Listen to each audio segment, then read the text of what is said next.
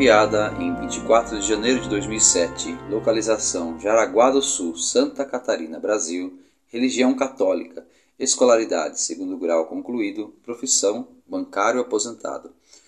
Caro professor Orlando Fedeli, paz e bem, desejo inicialmente parabenizá-lo pelo excelente site que tantas dúvidas tem eliminado e tanta ajuda tem proporcionado a muitos que o acessam. Relativamente à recente carta do Sr. Carlos Alberto Santos Pinheiro sobre o assunto em epígrafe, gostaria de um maior e melhor esclarecimento a respeito dos seguintes comentários do citado missivista.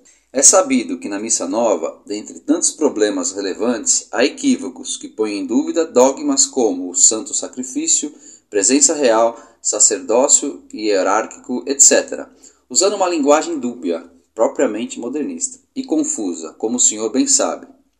Pois então, caro professor Orlando Fedeli, o que fazer diante da missa nova, onde há muitos ataques sacrílegos contra a fé do fiel e da igreja? Caro professor, essas afirmações, aprovadas pelo senhor na resposta que lhe concedeu, não poderiam ser melhor esclarecidas ao pequeno grupo de seus leitores que, como eu, têm dificuldade de aprofundar esse estudo? Pois são afirmações muito sérias e mereciam um maior desdobramento. Ou talvez o senhor pudesse me indicar quais documentos ou cartas já respondidas existentes em seu site que pudesse servir para esse estudo. Permita-me, no entanto, professor, dizer-lhe, apenas de meu pequeníssimo conhecimento sobre esse assunto, que nenhum católico está dispensado de assistir à Santa Missa Dominical, como assim é determinado Caso contrário, como seriam as missas oficiadas pelo Santo Padre por muitos cardeais, bispos e clérigos santos e zelosos que ainda temos na Santa Igreja? Que motivo medianamente grave poderia existir na missa nova de Paulo VI que poderia excusar-nos de ouvi-la? Caríssimo professor Orlando Fedeli, que o Senhor, nosso Deus, continue a abençoá-lo, concedendo-lhe muita saúde, força e ânimo para permanecer conosco nesse seu trabalho maravilhoso de defesa da fé e da Santa Mãe Igreja, sob a proteção permanente de Maria, nossa Mãe bendita.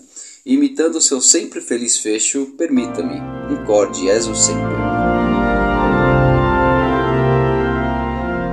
Muito prezado, salve Maria. Muito obrigado por suas palavras de elogio a nosso trabalho no site Monfort. Rogo-lhe que não se esqueça de nós em suas orações.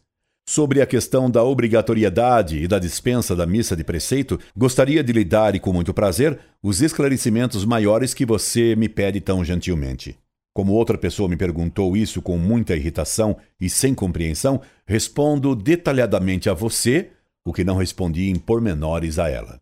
Em primeiro lugar, devo dizer-lhe que eu não tenho autoridade alguma para dispensar quem quer que seja de qualquer dever, muito menos de assistir à missa de preceito ordenada pelos mandamentos de Deus e da Igreja. Posto isto bem claro, vejamos agora, meu caro, quando a Igreja dispensa de assistir missa aos domingos. Em primeiro lugar, quem está doente, acamado, obviamente está dispensado de assistir missa aos domingos enquanto estiver doente. Por isso, jamais se viu gente chegando de maca e com tubos de oxigênio à igreja para assistir missa no domingo. A segunda razão que dispensa da assistência da missa de preceito dominical, a distância da igreja. Você pode imaginar, meu caro, como no tempo colonial pessoas podiam morar distantes de uma igreja, quando só havia missa em São Vicente, no começo da colonização, quem morasse em Itanhaém estava dispensado de ir à missa no domingo em São Vicente ou na Bahia. A lei da igreja prevê que, morando alguém muito distante da igreja, a pessoa está dispensada de ir à missa de preceito. Creio que a distância seria de 6 quilômetros, se não me engano. Claro que hoje, havendo automóvel, a distância que dispensa da missa é maior. Uma terceira razão pode ser de ordem política. Durante a Revolução Francesa, a missa foi proibida de ser rezada. Durante algum tempo, só se permitiam as missas revolucionárias, com cânticos da Marselhesa e até dando tiros de fuzil para o ar no ofertório. E missas essas rezadas por padres que haviam se rebelado contra o Papa e que por isso estavam excomungados. Claro que os católicos fiéis estavam dispensados de ir assistir a essas simulações de missas de sacerdotes traidores e excomungados, e isso durou muitos anos. Ainda durante a Revolução Francesa, havia padres fiéis ao Papa e à Igreja, que rezavam a missa escondidos nas florestas e sítios. Se os revolucionários os prendessem assistindo missas, todos eram guilhotinados. A igreja misericordiosamente dispensava a assistência da missa de preceito por causa do risco de vida que isso trazia. a igreja louvava quem enfrentasse o perigo de morte para ir à missa, mas não obrigava a correr esse risco. Arriscava-se quem queria, correspondendo à graça recebida. Há casos de moral que dispensam uma pessoa de ir à missa dominical. Por exemplo, numa aldeia, uma moça ou uma mulher casada é infelizmente assediada pelo único padre local e há nessa aldeia uma só missa, na única capela.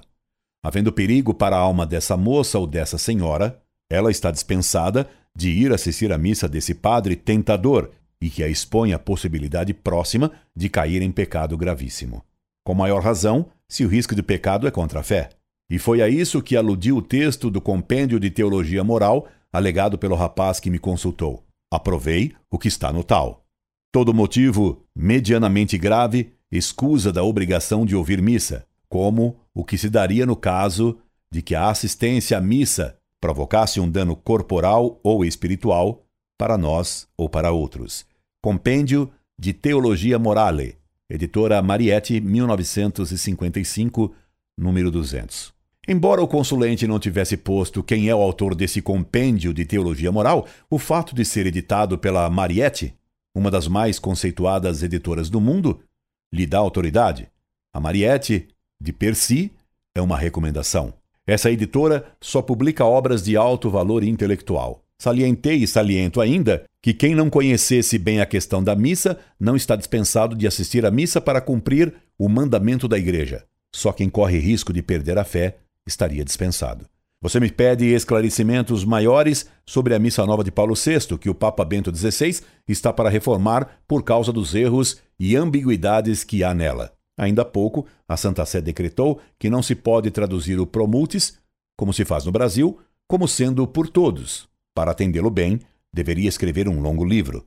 Mando-lhe então um livro criticando a Missa Nova, livro escrito por Monsenhor Klaus Gamber, A Reforma Litúrgica em Questão, obra elogiada pelo então cardeal Ratzinger, hoje Bento XVI.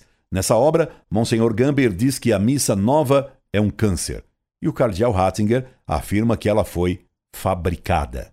Os cardeais Bach e Ottaviani afirmaram em carta ao Papa Paulo VI que a missa nova que Paulo VI promulgou se afastava da teologia do Concílio de Trento. Por isso se acusa a missa nova de ser protestantizante. E tanto a acusação é verdade que, depois de 40 anos, multidões de católicos acabaram indo para seitas protestantes. Graças a Deus, o Papa Bento XVI está para liberar em todo o mundo a missa de sempre. Procure em sua cidade um padre que queira e possa rezá-la. Incorde e sempre, Orlando Fedeli.